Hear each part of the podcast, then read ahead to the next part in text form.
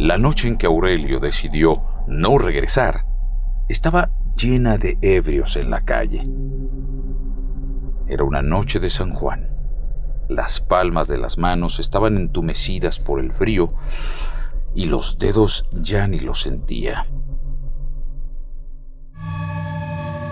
Una calle donde zumbaba el ruido de un transformador se agolpaba como una sinfonía mecánica.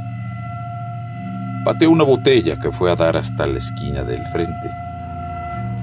Dicen que traía dos tragos encima, pero la verdad es que no tomaba.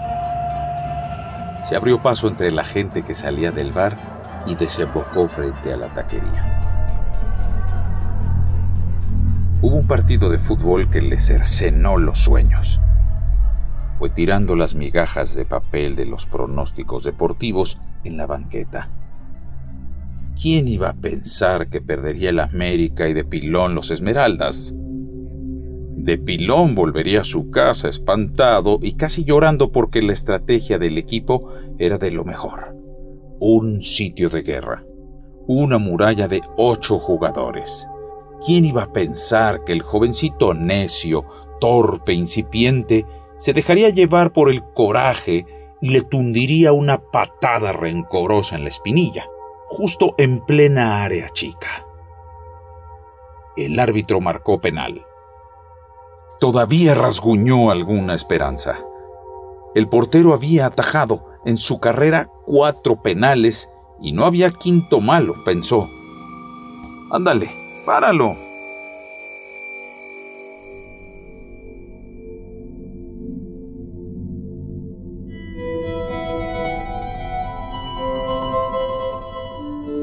La noche anterior había soñado con el premio, o más bien con lo que haría al ganarse el bote millonario. De entrada, sí, iba a mentarle la madre a su jefe. Luego, saldría de su trabajo para invitar una ronda de antología en la cantina de enfrente. ¡Hora, piojosos! ¡A beber! Sí, sí. Más adelante, haría una vaca para pagar todas sus deudas. Purificaría su ansia glotona de vivir a crédito. Llegaría ese momento preciado de vivir sin deudas. ¿Cómo sería maravilloso olvidarse de las quincenas y las mensualidades, los pagos chiquitos y los grandotes, los aboneros y la quinta chilla de fin de mes? ¡Upa! Se regocijaba en la cama. Qué mejor que lo sacaran de economía de medio pelo sus estadísticas futboleras. No era un hincha, era un experto. Una vez, cuando falló todos los pronósticos, se preguntó, ¿por qué no premian igual? Las posibilidades de fallar todos eran igual que los de atinar a todos. La suerte estaba cerca. Las semifinales cambiaban el fútbol. Los partidos dejaban de ser mediocres, falsos, aburridos, como dos horas de lectura de poetas vanguardistas. También se preparó para pensar en su trato personal humano. Estaba seguro que cambiaría. Sí, claro. Con tantos millones, nadie puede quedarse como está. Sería pedante, presumido, vanidoso. Pero también se moriría de miedo al pensar que él era una jugosa pieza de secuestro. Sería secuestrable, un blanco jugoso. Un rico nuevo no puede esconder el dinero.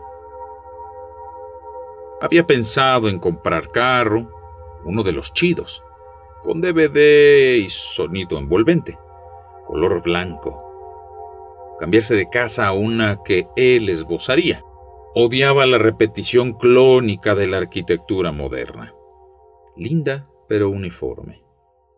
Se iría del barrio, cosa que no le incomodaba. Probaría comida fina como el caviar y los sesos de chango. Se inscribiría al club de golf y se asolearía los domingos en su casa.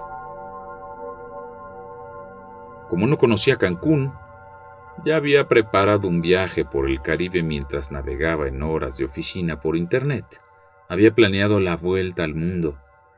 Se iría a Europa. Quería conocer eso de la luna turca, el Vaticano y una noche de parranda en Barcelona. Andaría por las calles de París y visitaría los templos del verdadero fútbol mundial, el Camp Nou, el Bernabéu, el San Siro, el Lord Trafford.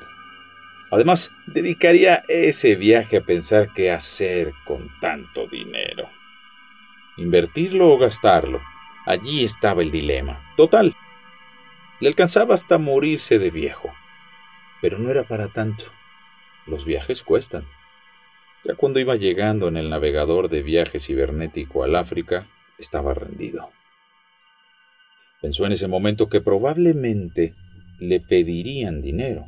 Sí, claro, los amigos y los parientes lo estarían buscando para sangrarle la marmaja.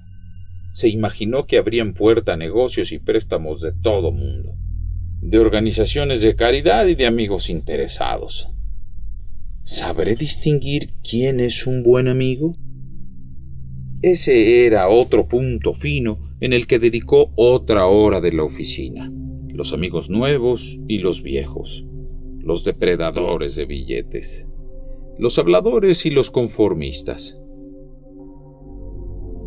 Sintió miedo, porque seguro saltarían como ranas todos los placeres que se compran con dinero, sexo, drogas, excesos. Se propuso que la salud sería lo principal y que probaría de todo, sin pasarse de la raya, de las rayas, de las copas, Sería un rico responsable que haría lo que siempre había soñado hacer. Nada.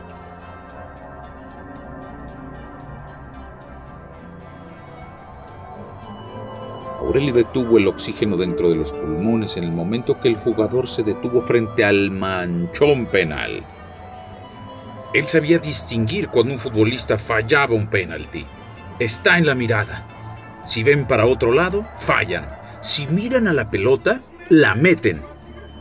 En ese momento pasó un mesero y le tapó la pantalla de la tele. No supo la dirección de la mirada. La toma de la televisión era un ángulo grande. Se veía el jugador, la pelota, el portero y la portería. El jugador toma poco vuelo y sale una comba que se instala en el centro de la portería. El arquero se finta y lanza su cuerpo a un lado. ¡Gol! gritan en el bar. Era un quinto malo. No hubo carta póstuma. Dejó una familia de tres hijos y una viuda que lo halló colgado en el tubo del cortinero de baño cuando la mujer entró por la mañana a lavarse los dientes.